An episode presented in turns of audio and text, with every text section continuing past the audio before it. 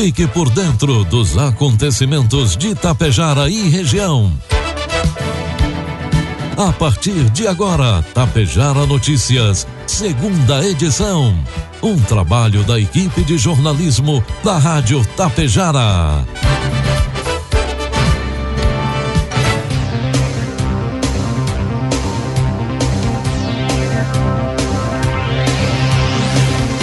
Doze horas trinta e três minutos.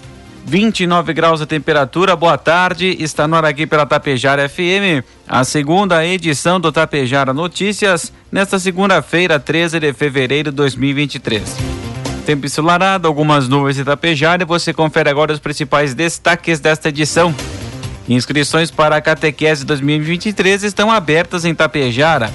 Em Santa Cecília do Sul, reunião a linha Reinite da Atividades de Música e da Banda Marcial Cirurgias minimamente invasivas são realizadas no Centro Cirúrgico do Hospital Santo Antônio. E Polícia Civil alerta sobre golpe do falso financiamento. Tapejara Notícias, segunda edição, oferecimento Cotapel e Cotrijal Lojas. Cotrijal Lojas, cabo de luz flexível 1,5 milímetros, todas as cores, 89 centavos o metro. 2,5 milímetros, 1,49 o metro. Forro Plasbil Versace 6 metros, 12,49 a peça. Porta interna Madetel 85 por 213, 219,90 cada. Carrinho mão galvanizado 45 litros, 134,90 cada. Produtos em até 10 vezes sem juros. A Cotapel convida todos os associados e clientes para participarem do Dia de Campo de Cultivares de Soja e Milho e exposição de máquinas agrícolas. O evento acontece no dia 2 de março, na linha Girardi, com a abertura às 8 horas e Assembleia Geral, seguida de almoço a partir das 11 horas em São Brás. Não perca e participe do Dia de Campo da Cotapel no dia 2 de março, na linha Girardi. Para maiores informações, entre em contato pelo telefone 54 3344 1588. Cotapel, ao lado de quem produz. Produtos agrícolas. 12 horas com 35 minutos, cotação dos produtos agrícolas, preços praticados pela Cotapel nesta segunda-feira. Soja e e cinco reais, o milho oitenta e seis reais, o trigo pão PH 78 ou mais e três reais. Exportações do agronegócio gaúcho somaram 16 bilhões de dólares em 2022, o que representou um aumento de 4,4% em relação ao ano anterior e o maior volume nominal desde o início da sua série histórica em 1997 conforme dados divulgados pela Secretaria de Agricultura, Pecuária, Produção Sustentável e Irrigação, as vendas do agronegócio representaram 71,5% do volume exportado pelo Rio Grande do Sul. Em termos absolutos, houve um crescimento de mais de 668 milhões de dólares. Parte desse valor veio do crescimento de cerca de 15% registrado no quarto trimestre com a venda de cereais, fumo e carnes. Em um ano marcado pela estiagem, o que afetou a produção de soja, principal produto de exportação, o Estado registrou queda no volume total embarcado, fato compensado pelo aumento nos preços médios dos itens. O desempenho recorde de 2022 foi sustentado pelo crescimento no primeiro trimestre, resultado das vendas de trigo e dos estoques de soja, de soja da safra 2020 e 2021, e no quarto trimestre, com 4,4 bilhões de dólares em vendas, o maior valor da série para o período de outubro a dezembro, resultado de embarques de fumo, além de, claro, cereais e carnes. Informe Econômico. 12 horas 37 minutos, trazendo informações e cotações do mercado econômico. Neste momento na Bolsa de Valores, o dólar comercial está cotado a cinco reais com vinte centavos, dólar turismo cinco com quarenta e o euro cinco reais com cinquenta e seis centavos.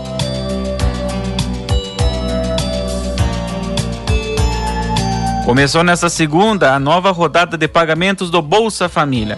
Os primeiros a receber são os beneficiários com o número de identificação social ONIS com final 1.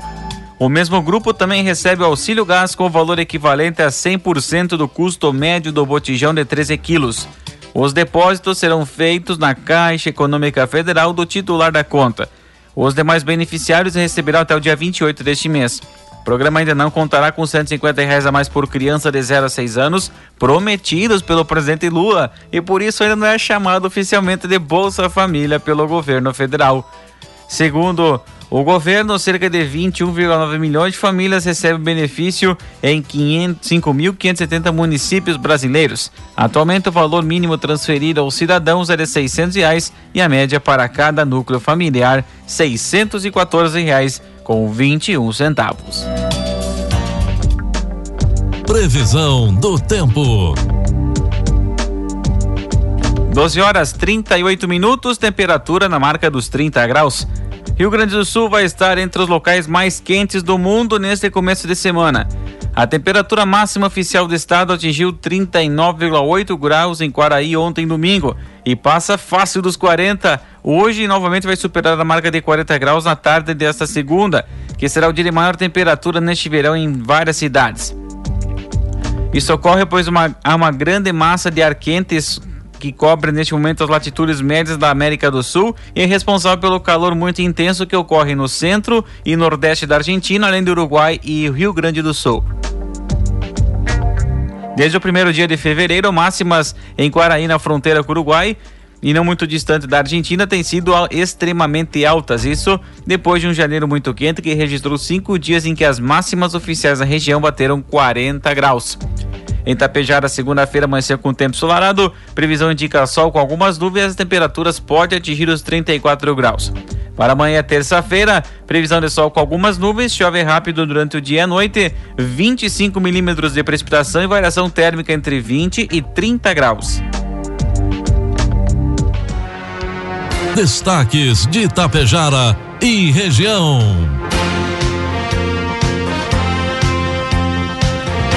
12 horas 40 minutos, 30 graus de temperatura. O governo municipal de Itapejara decreta ponto facultativo em virtude do feriado de carnaval nos dias 20 e 21 de fevereiro em todos os órgãos entidades da administração pública municipal direta, exceto serviços essenciais de saúde. O atendimento será normal na segunda-feira na Unidade Básica de Saúde Central, com o projeto Saúde na Hora, no horário das 8 horas da manhã às 2 horas da tarde. Neste domingo, dia 12, aconteceu a 51ª Romaria dos Agricultores na Gruta Nossa Senhora de Lourdes e Água Santa. A procissão saiu da paróquia Santo Antônio, percorrendo todo o trajeto até a Gruta Nossa Senhora de Lourdes, onde, por volta das 10h45, foi celebrada a missa com transmissão da Rádio Tapejara. Ao meio-dia, foi servido o almoço e às três horas da tarde a bênção da saúde e das ervas medicinais, que também contou com a transmissão da Rádio Tapejara. Aconteceu na noite da última quinta, dia 9, uma importante reunião com os pais e responsáveis de alunos participantes das oficinas de gaita, violão e banda marcial, regidas pelo professor Ervan Silveira, em Santa Cecília do Sul. Inicialmente foi realizada a avaliação do ano de 2022 e, em sequência, alterações quanto ao dia e novos horários estabelecidos para o novo ano. Atualmente, essas atividades atendem 62 alunos e para o ano de 2023 foi criada mais uma turma de violão, bem como mais vagas para as demais oficinas. Informações aos interessados em fazer aulas de gaita, violão e participar da banda municipal, recomenda-se fazer inscrição na Escola Duque de Caxias, na Secretaria de Educação ou diretamente com o professor Ervan Silveira pelo fone 99606 7040. 12 horas 42 minutos, 30 graus a temperatura.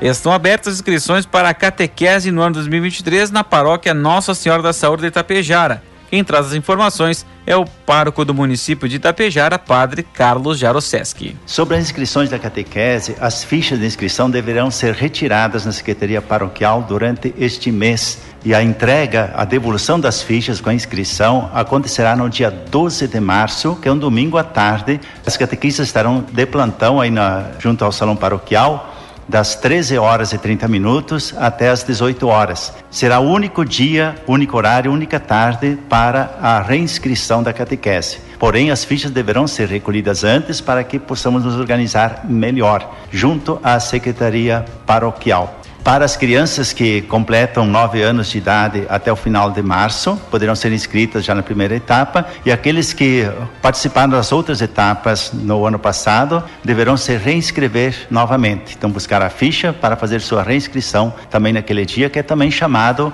a tarde da festa das inscrições da catequese. Questão do horário é sempre o turno inverso da escola, é claro, né? E os horários, às vezes, é necessário prestar atenção pelo tempo que as catequistas têm, porque as catequistas são voluntárias. Portanto, não tem horário, talvez, aquele que a gente gostaria, porque não, não vai ter catequistas voluntárias para poder, assim, trabalhar esse tema tão importante na vida cristã destas crianças. Então, é necessário, às vezes, se sujeitar também a outros horários, porém, sempre respeitando o período da escola. 12 horas 43 minutos, 30 graus de temperatura. O termo minimamente invasivo é usado para descrever técnicas que prevêem pequenas incisões com a utilização de equipamentos de alta tecnologia, como microcâmeras, fibras óticas e monitores, que auxiliam na realização de cirurgias. Na última terça-feira, foi realizada no Centro Cirúrgico do Hospital Santo Antônio a cirurgia de hérnia inguinal bilateral por videolaparoscopia, também conhecida como videocirurgia ou cirurgia minimamente invasiva. É uma técnica especializada na qual o cirurgião utiliza pequenas incisões na pele entre meio e um centímetro por onde passam os instrumentos cirúrgicos. Utilizamos a imagem de uma câmera para a realização do procedimento, explicou o doutor Maurício de Almeida, cirurgião, que teve como médico auxiliar o também cirurgião doutor Guilherme Borim. As vantagens em relação à cirurgia aberta tradicional são: pacientes geralmente experimentam menos dor, menor tempo de recuperação pós-operatório e melhor efeito estético devido às incisões pequenas. Os cirurgiões atendem no Centro de Especialidades Médicas do Hospital Santo Antônio e a sua consulta pode ser agendada pelo fone 3344 3725.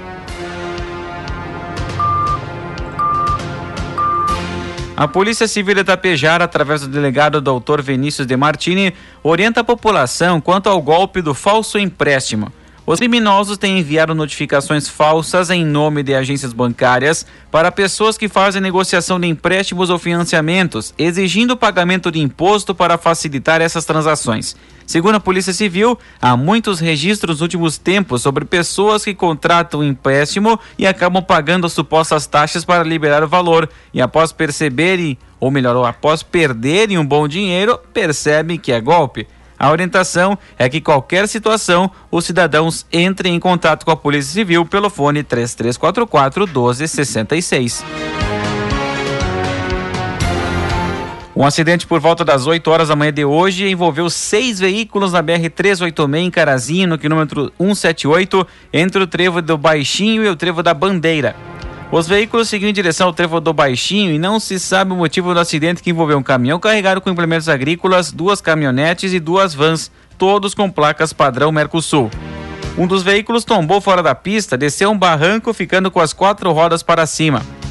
O condutor foi resgatado pelo Corpo de Bombeiros Militar e levado ao Hospital de Caridade.